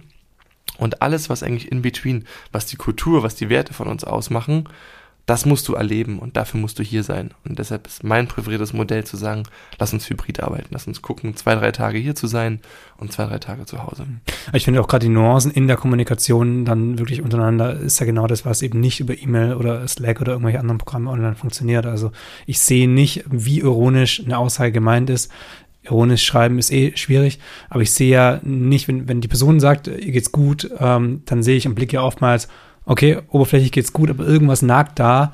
Ähm, vielleicht ist die Aussage, die sie vorhin getroffen hat, doch gar nicht ganz so hart zu interpretieren, wie die jetzt bei mir ankam. Sowas sehe ich in der E-Mail nicht. Also ich, ich finde auch, dass, dass es da, ich hatte heute ähm, für einen Dreh in zwei Tagen tatsächlich, hatte ich heute zum ersten Mal mit der Agentur ein äh, Online-Meeting, davor war es nur E-Mail. Und bis dahin war immer so, okay, wie sind die drauf? Ich, die E-Mails sind nett, aber sind die auch wirklich nett? Ähm, wie funktioniert das? Jetzt haben wir uns alle einmal gesehen. Das ist der erste Schritt. Ähm, beim Dreh treffen wir uns dann zum ersten Mal persönlich, was auch eigentlich nicht mein präferiertes Modell ist so. Aber allein das Sehen hat schon so viel bewirkt, dass äh, das persönliche Treffen dann, glaube ich, nochmal so eine, eine professionelle Entspanntheit in so eine, in so eine zwischenmenschliche Beziehung auf einem Arbeitskontext irgendwie reinbringt wo ich könnte es mir nicht vorstellen, in einer, in einer Firma zu arbeiten, wo ich hauptsächlich zu Hause im Homeoffice bin. Das ähm, funktioniert dann irgendwie, glaube ich, für mich so nicht. Wie, wenn du meinst, so Hybride, drei Tage die Woche, habt ihr da dann fixe Termine? Also würde ich so, weil ich, wie gesagt, ich war noch nie angestellt, ich ähm, bin da komplett. Herzlich eingeladen komplett, ab dem nächsten Jahr. Wir können gerne drüber reden nach dem Podcast. Ja, ähm, ja du hast nein zuerst gesagt und dann ja, das haben alle gehört. Mal, äh, Alles gut. Wir behalten unsere Beziehung so aufrecht, wie sie steht, ne? wie wir uns kennengelernt haben. Ist vollkommen okay. Äh, wie wir es bei uns machen, ähm, also ich sehe in der Praxis, dass vor allem so Montag- und Freitagtage sind, die doch eher lieber aus dem Homeoffice von zu Hause gearbeitet werden und dass Dienstag, Mittwoch, Donnerstag auch schon vor Corona die Tage waren, wo deutlich mehr Kunden ähm, Kommunikation stattgefunden hat. Also wo einfach viel mehr gerödelt wurde, weil es die Tage waren, wo alle da waren. Also auch schon vor Corona gab es Teilzeit oder auch das Thema am Montag sammeln sich erstmal alle, müssen gucken, was ist irgendwie ein Feedback reingekommen übers Wochenende oder was wollen wir die Woche machen. Und ab Montagnachmittag merkst du, geht's los und am Freitag kriegst du vielleicht noch vormittags ein bisschen Feedback, aber hinten raus ist ja. dann auch je nach ja. Bundesland und nach Unternehmen, mit dem du arbeitest, manchmal schon ab Mittagsschluss. Bei manchen hast du auch mal irgendwie noch um halb sechs irgendwie vielleicht einen Austausch. Ähm, also es gab es ja vorher auch schon und wir haben für uns, ähm, für unser Team die Ansage gesagt, es wäre, ihr sollt bitte zwei Tage die Woche mindestens in die Agentur kommen, nicht ihr müsst. Und wir hatten vor drei Wochen unsere Teamtage, also waren zwei Tage komplett zusammen und haben an uns gearbeitet, nicht für irgendwelche Projekte, sondern einfach an dem, wie wir miteinander arbeiten wollen, für was wir arbeiten wollen, wir haben das Thema Ethik, über das Thema Purpose für uns gesprochen. Und danach hast du auch gemerkt, da ist sehr viel menschliche Beziehung entstanden, war das Büro deutlich voller auch danach, die Wochen, was mir aufgefallen ist. Und ich glaube, jetzt haben wir auch in den letzten Wochen nochmal dem Team auch klar gemacht, dass es am Ende wichtig ist. Also auch wenn es vielleicht für dich selber nicht wichtig ist oder besser zu Hause zu sein, ist es vielleicht für andere Menschen wichtig. Also auch diesen, diesen Blick von dir selber wegzuhaben. Du kannst anderen Menschen helfen, wenn du hier bist. Einfach nur mit der Anwesenheit, einfach mit mhm. dem kurzen Austausch auch mal da zu sein. Und ja, im Endeffekt ist mein großer Wunsch, da auch zu sagen, so, hey, zwei Tage die Woche mindestens, äh, nicht jeden Tag und lass uns gucken, wie wir es machen. Aber wir haben aktuell keine festen Tage. Liegt aber auch daran, dass wir unserem aktuellen Office ein bisschen entwachsen sind. Wir haben hier zehn feste Arbeitsplätze. Bei 17 Leuten können nicht alle an einem Tag kommen. Das aktuell teilt sich ganz gut über die Woche auf. Ja. Allgemein habe ich das Gefühl, oder schon immer ähm, sehe ich das bei euch, dass ihr da sehr vorausdenkt oder sehr offen seid für andere Arbeitsmodelle oder ähm, da viel, viele Ideen, glaube ich, durchspielt. Ob die alle umgesetzt werden, wahrscheinlich eher nicht, aber ähm, gedanklich da sehr, sehr offen an, an neue Arbeitsfelder rangeht. Bei dir fällt auch ganz oft der Begriff irgendwie New, New Work. Ähm, New Work. Ähm, was, was verstehe ich darunter? Das, ich muss es ja. wirklich so, ich muss es so plump fragen. Weil also ich glaube, unter New Work hat jeder eine andere Definition und wie ist der Begriff ja auch ziemlich groß. Und ich möchte ihm auch vorweg schicken, dass es vor allen Dingen auch Anne ist, äh, die jetzt seit vorletztem Jahr bei uns mit in der, in der Geschäftsführung mhm. ist, dieses ganze Thema New Work auch sehr stark treibt. Also ich glaube, die große Chance in jungen Jahren selber mit wenig Berufserfahrung und wenig Angestelltenerfahrung eine Agentur zu gründen und dann so zu gestalten, wie man es selber cool findet, ist ein Riesenprivileg. Und natürlich stellst du dir die Fragen wie, hau drauf, Agentur willst du sein und ich muss hier alle verheizen und wir müssen immer alle schnell schrubben, damit die Sachen richtig geil und groß werden. Oder wie, ja, oder gehst du einen anderen Weg halt hinten raus, wo du halt sagst, so, nee, das ist genau das, was mich irgendwie anwidert an der Branche und was auch, warum wir zu Recht immer noch einen ziemlich schlechten Ruf haben miteinander. Also klar, es gibt immer wieder, glaube ich, es braucht ein Verständnis dafür, dass Projektarbeit ein klares Enddatum hat, zu dem Dinge passieren müssen oder zum Beispiel auf einem Dreh an dem Tag muss es passieren. Man kann nicht sagen, so acht Stunden sind rum, ich gehe jetzt mal nach Hause. Ja. Also da, man muss halt verstehen, worum es an dem Tag geht. Und Überstunden, glaube ich, gehören in vielen Bereichen der Arbeit dazu, wo ich auf Projekte zu einem bestimmten Termin arbeiten muss. Ich glaube, nur wichtig ist, wie geht man am Ende damit um? Wir haben jetzt auch im letzten Jahr bei uns angefangen, komplett alle Zeiten zu tracken. Wir haben gesagt, jede Überstunde, die ihr bei uns aufbaut, ihr werdet Überstunden bei uns aufbauen, aber die könnt ihr auch wieder abbummeln bei uns. Also einfach, um da auch klar zu sagen, warum muss denn der oder die Angestellte uns Stunden schenken, weil sie Überstunden machen. Klar, damit das Projekt geil wird und wir brennen dafür alle und wir machen alle gerne Überstunden aber wir finden, das ist nicht, oder wir finden, das ist aus der Zeit gefallen, dass einfach alles so dieses Klischee von, rein, von Werbung Unternehmen reinfällt. Ja, ja. Ähm, und was New Work für mich ist, ist im Endeffekt,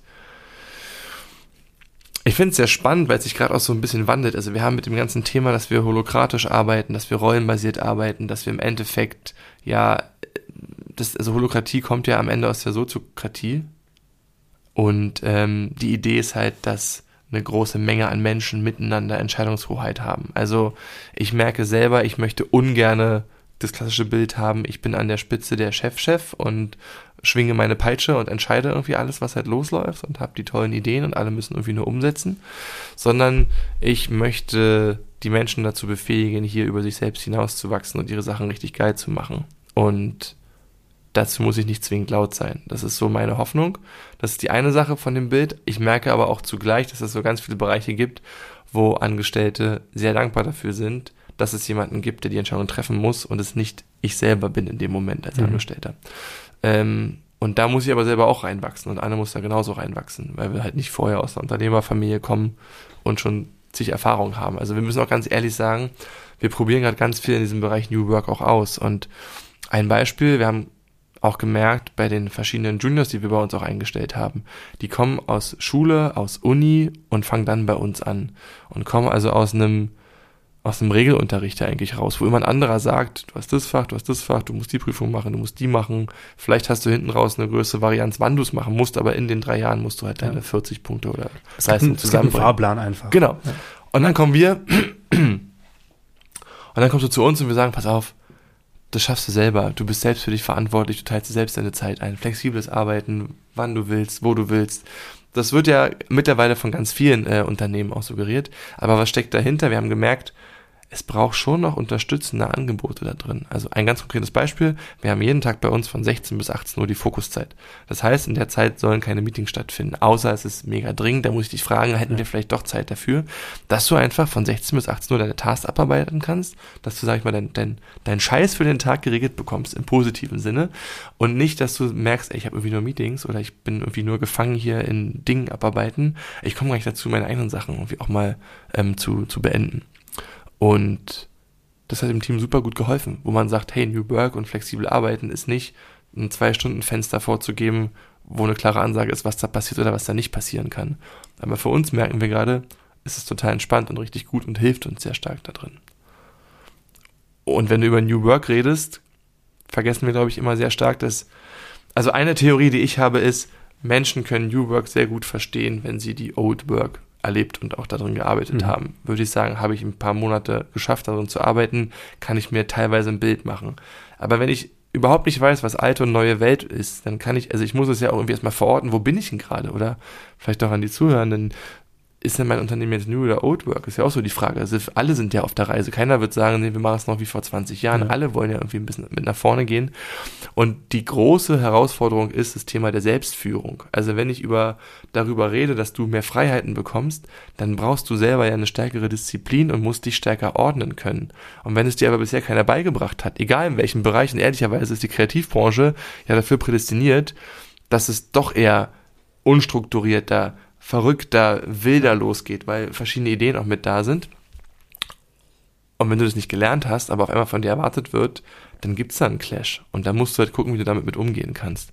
Und das aber offen zu hinterfragen und im Endeffekt immer wieder neu zu loopen, das ist am Ende unser Prozess, der Loop-Approach, den wir gemacht haben, immer wieder zu sehen, okay, was funktioniert, was funktioniert nicht und was können wir an Feedback und an neuen Dingen integrieren, damit, wenn wir den nächsten Looping gedreht haben, wir wieder ein paar Meter weiter oben sind. Und die Mhm. Loopings im Endeffekt immer weiter höher und höher und höher gehen. Das wäre so ein New Work für mich. Ich muss noch ein bisschen, ich bin noch in den Loopings, aber ja, ja, ja, interessant. Was ist, was ist die alte, die alte Work, das alte Work? Ich glaube, die alte Welt ist genau dieses Thema. Ähm, ich habe äh, ja erzählt. Genau, wo, wo hast du gearbeitet? Wie, wo hast du die, wie hast du die alte Welt Hm? der Arbeit erlebt? Ähm, ich habe ein knappes Jahr bei Universal Music gearbeitet, ähm, habe da meine Abschlussarbeit geschrieben und war im Bereich International, für den Bereich International Rock zuständig. Großartig. Ich habe damals selber viel Musik gemacht, konnte beim größten Musiklabel arbeiten. Das war damals die Zeit, wo die EMI von Universal aufgekauft wurde und auf einmal hatten die einen Marktanteil von, ich glaube, 45 Prozent in Deutschland. Mhm. Also quasi jede zweite Massiv. Platte, die du gekauft hast, war ein Künstler, der bei Universal unter Vertrag war. Also eine der bombastischsten Zeiten, eine der tollsten Zeiten, ähm, die, glaube ich, das, ähm, das, das Label hatte äh, in den letzten Jahren. Und du hast halt schon dort gemerkt, einmal auf einer Position festgefahren, also sehr klares Roll, eine sehr klare Hierarchie, wer was macht und wer wem wie zuarbeitet und was gemacht werden muss. Ähm, es war alles mit sehr viel Druck bestimmt, es war alles mit sehr viel Überstunden verbunden. Das war natürlich für ein Produkt, was alle geliebt haben, also am Ende für Musik, für geile Bands, ne, da auf jeden Fall. Aber auch so ähm, ein hoher Erwartungsdruck, der dahinter steht. Also ein Beispiel, klar kommst du dann, wenn dieses Label, fast jeder zweite Künstler ähm, auf diesem Label drauf ist, kannst du dir vorstellen, dass gerade in Berlin mindestens jeden zweiten Abend ein Konzert stattfindet, wo einer deiner Künstler spielt. Und das ist nicht nur dein Recht, dahin zu gehen und kostenlos auf Konzerte zu gehen. Ich war auf vielen Konzerten, am Ende ist auch deine Pflicht. Aber es ist dann schon so, du gehst aufs Konzert, je nachdem, wie das ganze Timing vom Künstler aussieht oder der Künstlerin, hast du die Chance, vorher Backstage zu gehen und mal kurz dich vorzustellen, mal kurz Hallo zu sagen, mit denen zu quatschen. Hey, bei uns waren es internationale Künstler, wo es immer darum ging, hey, weißt du, wir sind hier das Label in Deutschland, wir kümmern uns darum, dass du uns mal gesehen hast, du, ne, vielleicht waren die noch einen Tag später auf Kaffee bei uns vorbei, aber auch da Beziehungen zu pflegen, ist Ja. am Ende auch uns zu zeigen, super wichtig. Es war aber nicht nur dein Recht dahin zu gehen, am Ende war es auch die Pflicht. Und wenn der Künstler erst nach dem Auftritt die Chance hatte, also wenn alle Zuschauenden schon wieder zu Hause waren, durftest du dann irgendwann um null vielleicht mal im Backstage für eine halbe Stunde und dann noch ein Bier mit dem trinken. Und trotzdem war immer klar, es gibt hier Vertrauensarbeitszeit. Also das ist doch geil, dass du abends auf, auf Konzerte gehen kannst, aber am nächsten Morgen ist hier um 10 Uhr geht's wieder los. Immerhin erst um 10, kann man noch ein paar Stunden Schlaf irgendwie aufholen. Aber dein Leben war schon sehr stark im Arbeitskontext da geprägt. Ähm, und ich fand es großartig, die Zeit, aber sehe auch gerade, dass es, ähm, also es ist schon, dass du auch dort siehst, da wo Medien und generell da, wo sehr viel Rampenlicht auch, glaube ich, drauf gemacht wird, da haben Leute eine hohe Motivation, wahnsinnig viel zu tun und sind aber auch nach ein, zwei Jahren dann auch müde da drin und Mhm. verlassen dann wieder diesen Bereich. Ja. Und es gibt nur wenige, die eigentlich eine lange Zeit dem Unternehmen treu bleiben. Was jetzt auch die Frage stellt, aus un- unternehmerischer Sicht, wie lange möchte ich denn Mitarbeitende halten im Unternehmen und wie lange macht es Sinn, miteinander zu laufen und werden die nicht immer stärker, desto länger die hier sind und können die nicht immer wirkungsvoller werden, auch fürs Unternehmen, für sich selber, für alle Bereiche, für den Umsatz, für die Agentur, fürs eigene Gehalt. Wie gehe ich einfach damit achtsam auch um? Und ich glaube, dass dieser ganze Blick, dieses ganze Thema auf Fürsorge zu achten und ähm, auch, auch zu schauen, wo kann man mit unterstützen, dass wir, gerade auch Anne, auch nochmal als, als Frau und als, und, und als, und als Mutter auch, dass wir da in der, in der Doppelführung eine große Chance und ein großes Potenzial haben, das hier anders zu machen. Und ob das aufgeht, bleibt am Ende die Frage, weil natürlich, wenn ich mir am Ende Umsatz anschaue, also ich habe Die Überlegung war am Ende, ob wir Überstunden abbummeln lassen oder nicht. Und wie immer auch bei uns, sagen wir Vertrauensarbeitszeit. Konnte ich mir ja angucken, wie viele Überstunden haben wir dann grob die letzten Jahre gemacht und was heißt denn das in Euro, was an Umsatz da steht. Und du bist schnell bei einer hohen fünfstelligen Summe, wo halt am Ende die Frage ist, ist es mir das als Unternehmer wert oder möchte ich das Geld für mich haben? Wo wir ganz klar gesagt haben, okay, New Work ist nicht alle arbeiten, ein bisschen, sage ich mal, übertrieben moderne Sklavenarbeit, die sind alle happy mit ihrem Lohn, aber ich lache mich am Ende ins Fäustchen, weil ich ja. hier die große Kohle irgendwie mitmache, sondern auch hier, wenn wir mit der Agentur einen Gewinn machen, dann ist es wichtig, dass alle am Gewinn beteiligt werden. Ja. Ergibt alles sehr viel Sinn.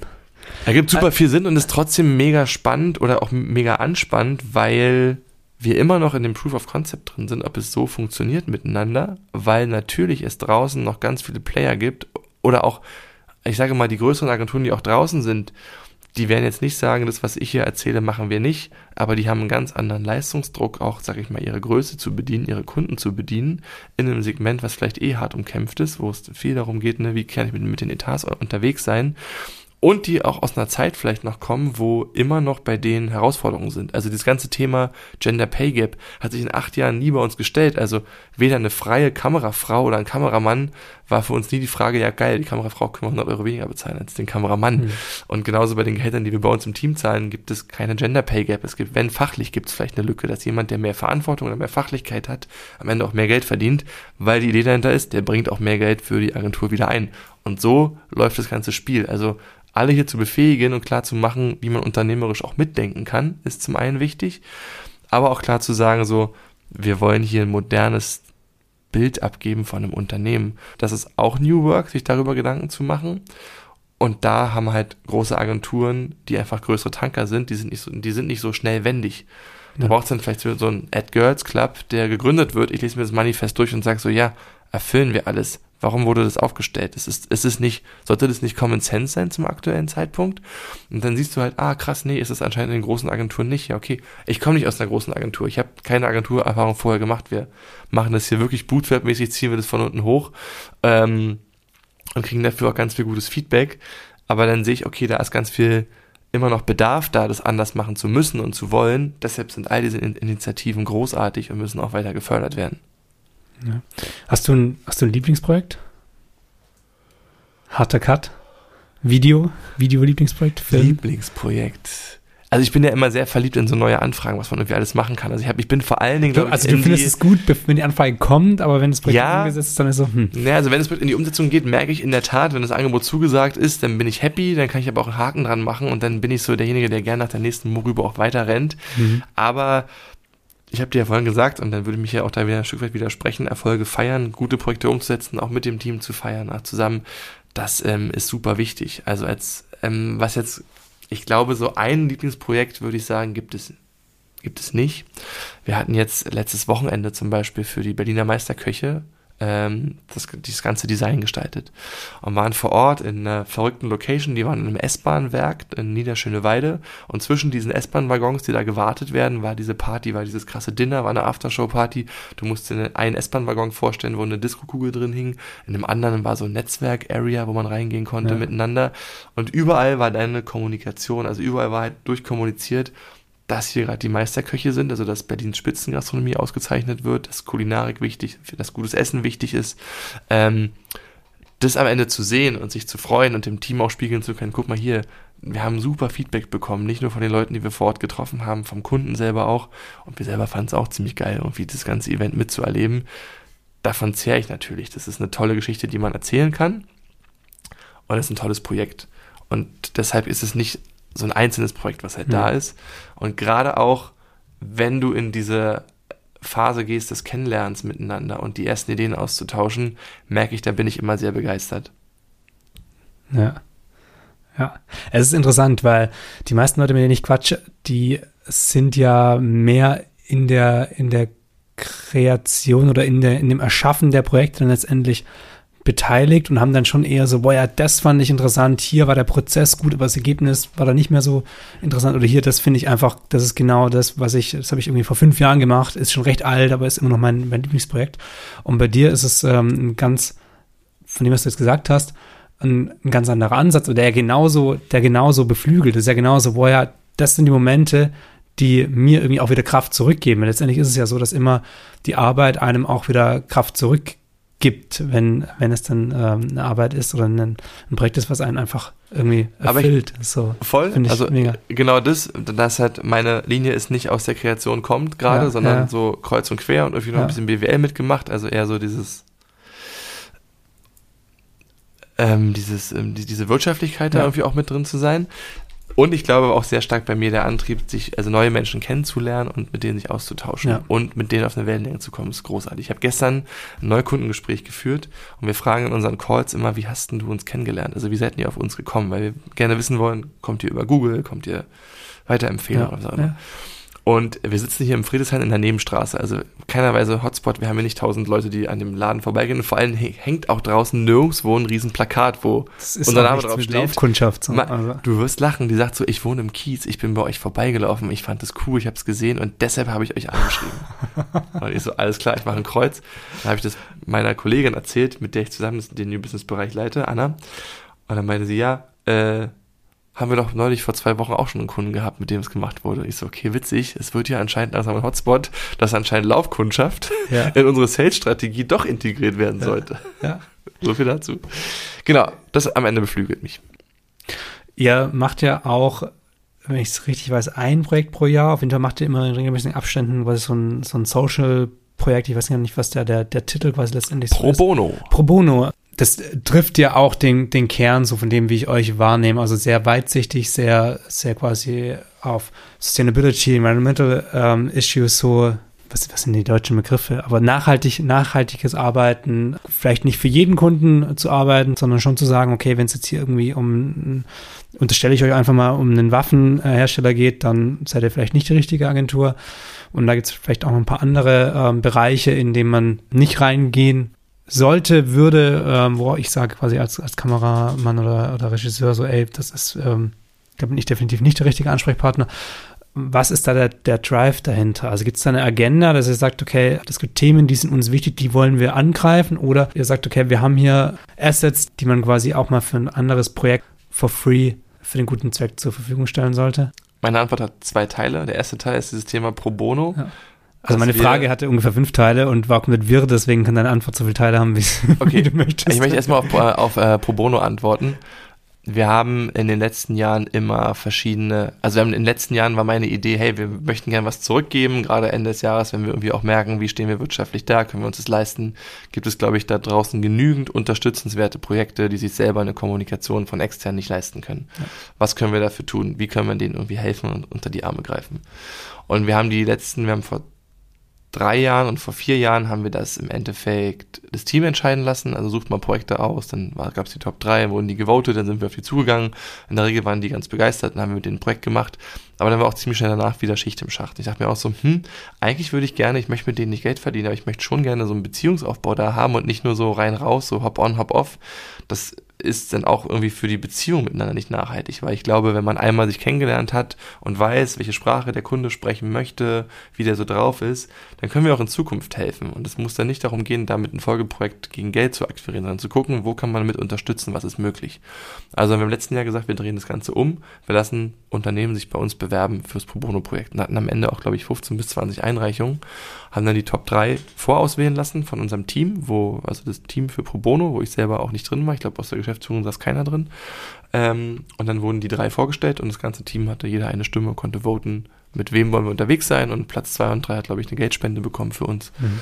Und dann sind wir dort losgelaufen und da sind wir aktuell immer noch mittendrin, weil wir haben uns für Korrektiv entschieden, also im Endeffekt investigativer Journalismus, der auf Spendenbasis funktioniert und sind gerade mit denen im Gespräch, wie wir ein Projekt im Bewegtbildbereich umsetzen können, was deren Arbeit nochmal, was so nochmal ein bisschen aufklärt, was machen, wie arbeiten die, was machen die, weil bei ganz vielen Veröffentlichungen, wo, wo Leaks irgendwie nach draußen kommen, sie, siehst du es zwar irgendwie, weil der SWR dahinter stand oder weil es irgendwie in der ARD gezeigt wurde oder was auch immer, aber irgendwo klein steht auch immer drunter, dass halt in Kooperation mit Korrektiv ja. zum Beispiel da ähm, sehr viel auch Zuarbeit von denen geleistet wurde. Das ist mega spannend und ich hoffe mir dadurch, dass wir das einfach transparenter für uns gemacht haben, aber auch für die Leute, die sich bei uns bewerben, dass wir dort eine längerfristige Beziehung miteinander auch aufbauen können, ähm, um, um zum einen coole Sachen zu unterstützen, und natürlich auch zum anderen uns rauszunehmen, ey, wenn wir was mit euch machen, dann wollen wir aber hier auch schon was, was machen, wo alle hier in der Agentur sagen, wir haben richtig Bock. Also wir möchten es nicht irgendwie uns zerfeedbacken lassen oder möchten irgendwas machen, was irgendwie langweilig ist. Es muss schon irgendwie eine Strahlkraft haben. Ja. Das ist das ganze Thema Pro Bono. Und was du ansprichst mit dem Thema ähm, nicht für Waffen arbeiten, das hat uns lange umgetrieben. Also klar gab es so, also es gibt, ich glaube, rote Kunden sind relativ einfach. Wir haben auf den angesprochenen Teamtagen vor drei Wochen haben wir ähm, die Ethikampel unserem Team präsentiert. Also wir haben seit einem Jahr eine Ethikampel geschraubt, die im Endeffekt personenunabhängig entscheidet, ist die Anfrage etwas für die Agentur oder ist sie es nicht? Und Mhm. wenn, wenn Fragezeichen sind, was gibt es für Mechanismen, die das aufhalten können? Weil als Gründer ist im Endeffekt, jeder Prozess in der Agentur könnte ja so enden, ich weiß es nicht, ich gehe zu Tobi, weil der ist seit dem ersten Tag hier und Ja. das macht aber bei mir halt den Workload viel zu voll und ist auch kein sinnvoller Prozess, das auf eine Person zu bringen. Es braucht eine Rolle dafür, die Person unabhängig auch vergeben werden kann. Und in der Ethikampel haben wir im Endeffekt mit dem Team die Übung gemacht, hey, was sind denn eigentlich alles Kunden, mit denen du gerne arbeiten möchtest? Was sind so Love Friends, die du haben möchtest? Du kennst unseren Purpose, wir möchten zukunftsweisende Ideen erzählen. Also da geht es darum, wie können wir unseren Kindern eine geile Welt irgendwie noch bereiten und die nicht noch mehr kaputt machen. Was gibt's für coole Ideen, die einfach die Welt zu einem besseren Ort machen und nicht noch schlechter machen, als, als sie aktuell ist. Und da fallen dann viele Sachen von vielen neuen Startups an Unternehmen, die vielleicht im Waschmittelbereich jetzt unterwegs sind oder Klamottenfirmen, die sich da jetzt dann auch neu irgendwie aufgemacht haben. Also die Bandbreite ist, glaube ich, groß an dem Thema. Oder wenn wir über das Thema Diversity reden möchten, ja auch so gesellschaftspolitische Themen, was möchte man ansprechen? Grün ist einfach. Rot ist auch einfach. Rot ist auch einfach zu sagen, das sind aktuell Unternehmen, die nicht dafür stehen, die Welt besser zu machen, die richtig scheiße sind. Entweder im zwischenmenschlichen Bereich, im sozialen Bereich, im ökologischen Bereich oder einfach, ähm, ja, das sind so die beiden großen Bereiche, vielleicht Ja. auch im, im, im Bereich irgendwie Tierversuche, im Pharmabereich oder so. Die kannst du auch einfach benennen.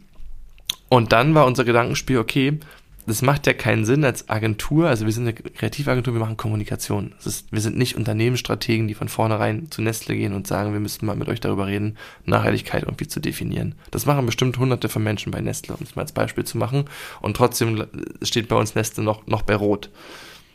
Die Frage, die ich gestellt habe, ist, müssen wir nicht auch, oder ist nicht auch unsere Verantwortung, mit Unternehmen in Kontakt zu sein und genau so ein Unternehmen, wenn es zu uns kommt und sagt, hey, ehrlich gemeint, wir müssen was tun und wir brauchen euch, um bessere Geschichten nicht nur zu erzählen, sondern auch um unsere Geschichten, die jetzt besser sind, sichtbar zu machen.